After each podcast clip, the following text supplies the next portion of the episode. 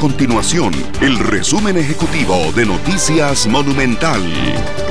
Hola, mi nombre es Fernando Muñoz y estas son las informaciones más importantes del día en Noticias Monumental. El presidente de la República, Carlos Alvarado, dijo sentir pesar por el viaje a Guanacaste con su familia, por el cual ahora lo investiga el Ministerio Público por el aparente delito de enriquecimiento ilícito. En conferencia de prensa, el mandatario evitó dar detalles de este polémico viaje de descanso, aunque admitió que siente pesar por el viaje en helicóptero y otros lujos implícitos en este polémico traslado de descanso.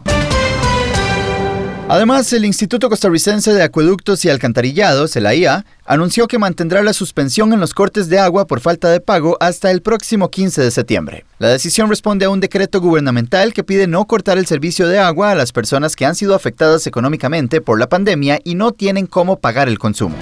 Estas y otras informaciones las puede encontrar en nuestro sitio web www.monumental.co.cr. Nuestro compromiso es mantener a Costa Rica informada. Esto fue el resumen ejecutivo de Noticias Monumental.